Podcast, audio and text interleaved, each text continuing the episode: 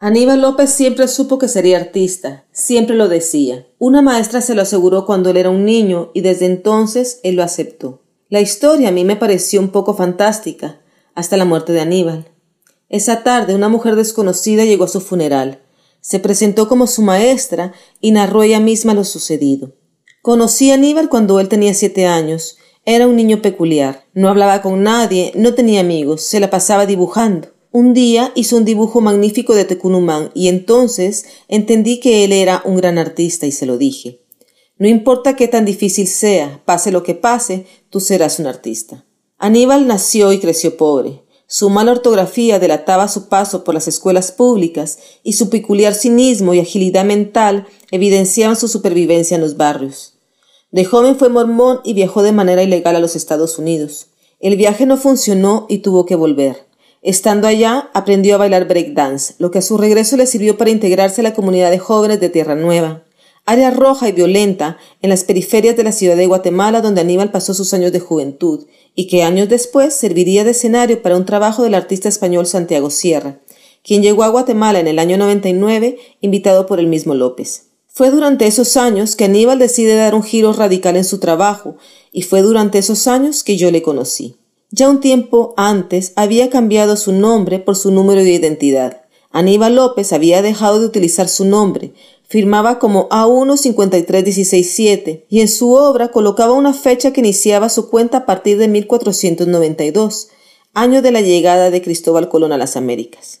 Pero fue hasta finales de los noventas que Aníbal López rechaza su trabajo anterior, reniega desde sus pinturas y comienza a pensar y producir un cuerpo de trabajo conceptual que además lleva la carga radical de su contexto y de su vida. El 30 de junio del año 2000, Día del Ejército en Guatemala, Aníbal realizó una de sus piezas más emblemáticas. Durante la madrugada dejó caer varios costales de carbón sobre una avenida por la cual pasaría el tradicional desfile militar horas después. Él sabía que barrerían el carbón, pero también sabía que hicieran lo que hicieran, las marcas negras en el suelo permanecerían, como permanecía en su memoria la realidad de las masacres cometidas por el ejército, en las que quemaron y arrasaron con comunidades indígenas enteras.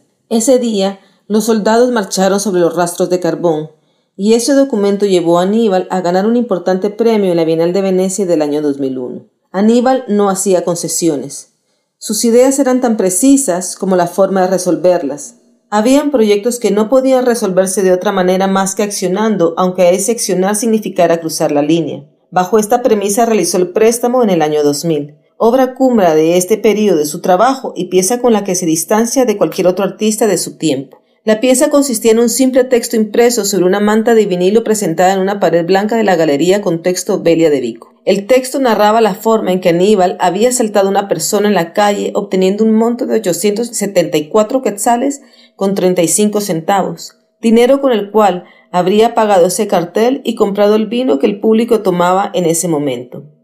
Este no es un asalto, ponía el cartel, es un préstamo y se lo devolveré en lenguaje visual para sus hijos. El préstamo cambió la forma de ver y experimentar el arte en Guatemala.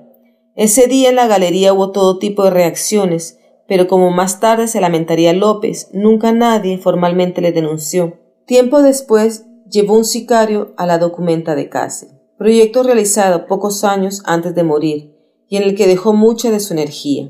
La pieza fue desde su origen un reto, conseguirle papeles al sicario, viajar junto a él hacia Alemania, lograr que lo dejaran entrar al país y tener que convivir con él, un asesino, durante los días que duró el evento. La pieza, como todos sus trabajos, era de una sencillez apabullante. Durante el performance, el sicario permaneció oculto detrás de una cortina mientras el público le hacía preguntas.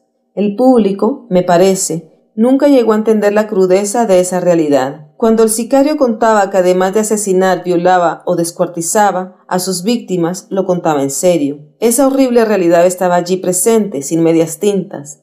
Esa horrible realidad que le pasó factura al artista al verse posteriormente acechado e intimidado por otro sicario al que previamente había entrevistado y finalmente no contrató. Aníbal siguió produciendo hasta antes de morir. El alcohol se le llegó a meter a la sangre, a los huesos, a la médula misma de la vida, pero en su lucidez fue siempre un gran artista, ese artista radical y consecuente que estaba destinado a ser desde que tenía siete años.